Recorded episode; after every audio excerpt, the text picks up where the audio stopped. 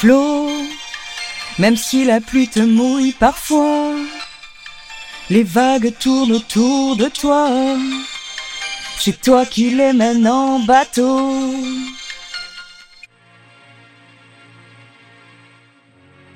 C'est une chanson un peu kitsch que beaucoup ont oubliée. Mais celle dont parle Pierre Bachelet à travers ses mots, elle a marqué l'histoire de la navigation à jamais. Surnommée la petite fiancée de l'Atlantique, ceux qui la connaissaient vraiment la décrivaient plutôt comme un génie des océans. Son nom, Florence Artaud. Sur Terre, sur la mer et dans les airs, découvrez sa true story.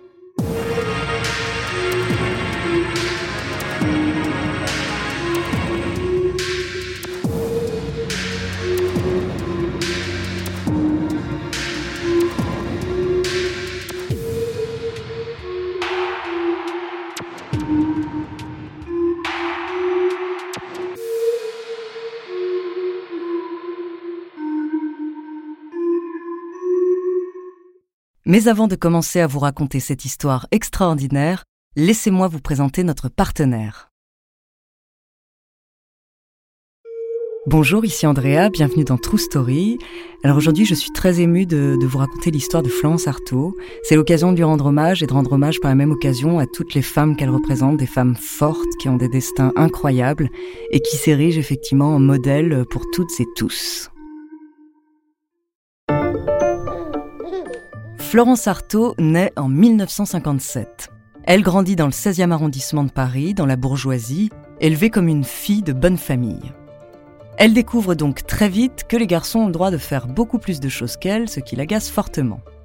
D'autant plus que grâce à son père, éditeur de récits d'aventure, elle côtoie Éric Tabarly et Bernard Moitessier, deux grands navigateurs qui la font rêver. Elle a aussi découvert la voile avec son père et son frère et pratique régulièrement au club d'Antibes. Très jeune, Florence a envie de découvrir le monde et de vivre libre.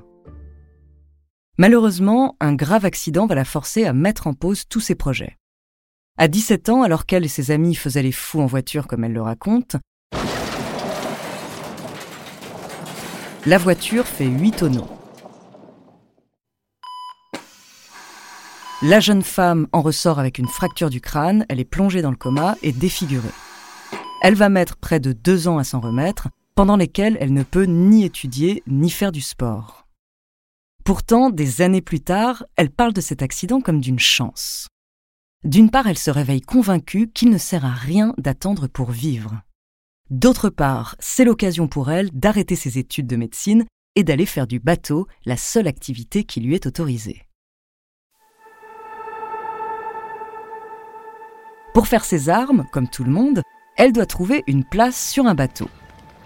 Elle est un peu timide, mais se fait violence pour interpeller les marins et proposer ses services.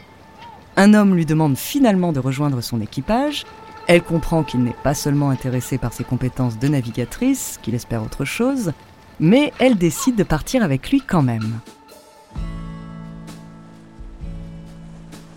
Elle traverse l'Atlantique pour la première fois et découvre un nouvel univers. Ce dont elle a envie, c'est ça, partir seule, s'éloigner sur l'horizon, découvrir le monde depuis la mer. Ce qui m'a attirée dans la mer, c'est avant tout euh, euh, un besoin de liberté, un besoin d'aventure, un besoin de solitude. J'ai jamais eu d'émotion aussi forte que celle que j'ai pu avoir en mer. C'est déjà une femme rebelle, indomptable, qui a décidé de faire ce qu'elle veut et non ce qu'on attend d'elle. Sa carrière de navigatrice en solitaire commence en 1978. Elle prend le départ de la première édition de la Route du Rhum qui rallie Saint-Malo à la Guadeloupe. Cette nouvelle course est une des plus difficiles transatlantiques en solitaire et déjà Florence finit 11e. Malgré la fatigue, l'agacement, les baisses de morale, elle n'a jamais lâché. Quand ça allait pas, j'étais sur mon pont, j'ai gueulé, mais j'injuriais, vraiment c'était et puis bon, après, je me reprenais, j'agissais, on passait à l'action, on continuait, on continuait. C'est-à-dire que, en fait, l'ambiance de cette course, c'était, il fallait penser à rien d'autre, à rien d'autre que la course que foncer.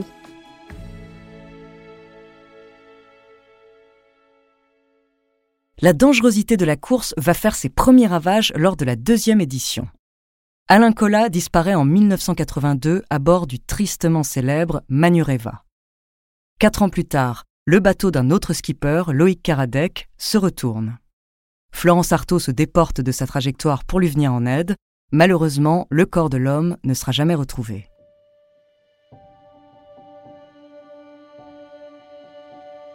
En 1990, Artaud prend à nouveau le départ de cette périlleuse course. Cette fois, elle part pour gagner. On lui a donné les moyens d'avoir un trimaran vraiment compétitif et de nouvelles règles limitent la dimension des bateaux. Elle va donc enfin pouvoir se battre à armes égales. Elle est même désavantagée puisque son état de santé n'est pas au plus haut. À cause d'une hernie discale, elle a dû porter un corset qu'elle enlève à peine quelques heures avant le départ.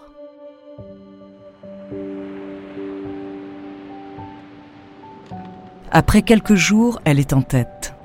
Mais au lieu d'avancer sereinement, Florence va enchaîner les mésaventures. Lors du sixième jour, elle tombe en panne de radio.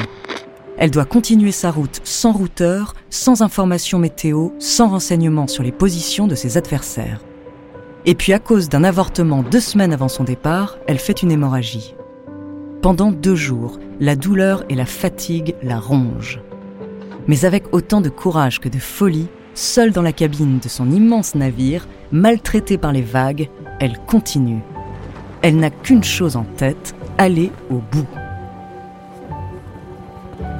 À quelques miles de l'arrivée, un hélicoptère lui apprend qu'elle est toujours en tête, à plus de 8 heures devant ses concurrents.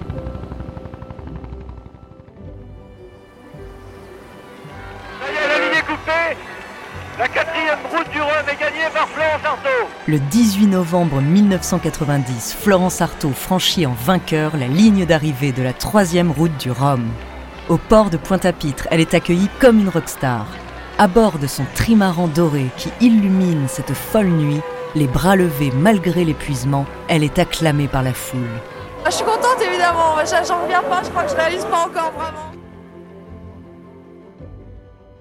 Elle est la première femme à remporter cette course. Quelques mois avant, elle avait déjà explosé le record de la traversée de l'Atlantique en battant le précédent de presque trois jours. Enfin, le regard sur elle va changer. Avec ses victoires en solitaire, même ses concurrents les plus machos sont bien forcés d'admettre qu'elle peut les battre.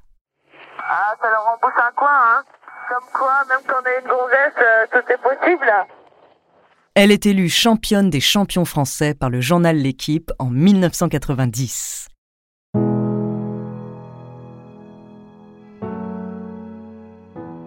Malgré tout cela, son sponsor la lâche à cause d'une crise financière.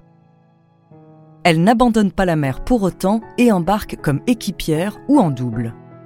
Elle court notamment avec son vieil ami le navigateur Jean Le Cam, mais aussi avec Philippe Poupon et Bruno Perron, qui ont auparavant été ses concurrents. En 2003, elle projette de construire un catamaran géant de 33 mètres pour battre de nouveaux records seule. Malheureusement, une nouvelle fois, elle ne trouve pas de financement. Plus tard, elle espère fêter les 20 ans de sa victoire sur la route du Rhum. Mais les sponsors préfèrent confier l'immense trimaran sur lequel elle voulait courir à un homme. La championne est littéralement dégoûtée et commence à se lasser de cette course incessante après l'argent.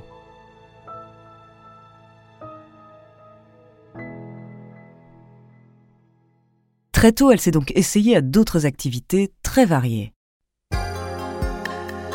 En 1989, elle a enregistré trois chansons avec Pierre Bachelet dans Flow, que vous avez pu entendre en intro de l'épisode.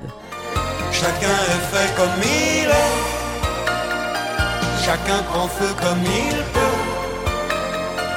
mais sous le ciel immense, tous les rochers du silence, tous les oiseaux en partance se retrouvent parfois. Chacun est fait comme il est, chacun prend feu comme il peut, chacun va son chemin. La navigatrice et fille d'éditeur écrit aussi elle raconte ses aventures dans Fiancée de l'Atlantique en 1982, L'Océane en 2008, et plus tard dans Cette nuit la mer est noire, elle revient sur un deuxième accident qui a failli lui coûter la vie. En 2011, partie fêter son anniversaire seule sur son bateau, elle tombe à l'eau à cause d'une mauvaise vague. Elle pense à ses amis Tabarly, Kola, Karadec et tant d'autres disparus en mer, comme on dit poétiquement. Mais Florence va défier la mort une fois de plus. Grâce à un téléphone étanche, elle réussit à joindre sa mère qui va faire le nécessaire pour envoyer les secours. Celle qu'on surnomme la petite fiancée de l'Atlantique a aussi fait corps avec la Méditerranée.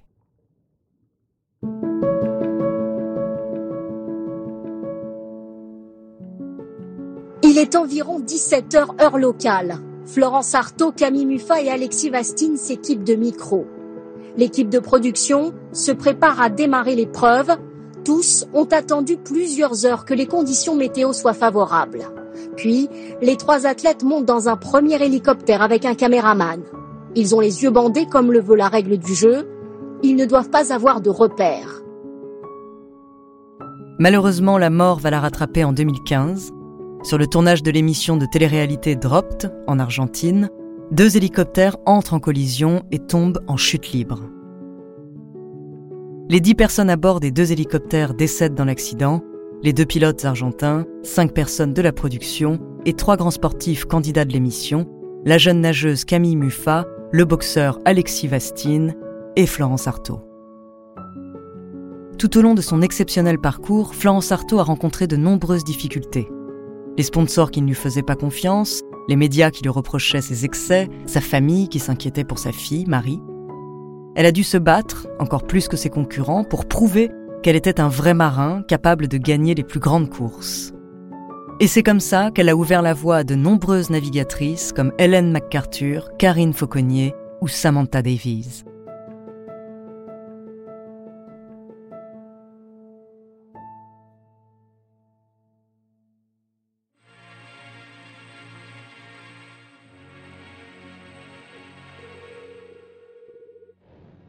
Merci d'avoir écouté cet épisode de True Story. La semaine prochaine, je vous parlerai du premier grand sportif noir. En attendant, n'hésitez pas à nous faire part d'histoires que vous aimeriez entendre sur votre plateforme d'écoute préférée ou alors via la page Instagram ou Twitter de Bababam. Nous nous ferons un plaisir de les découvrir.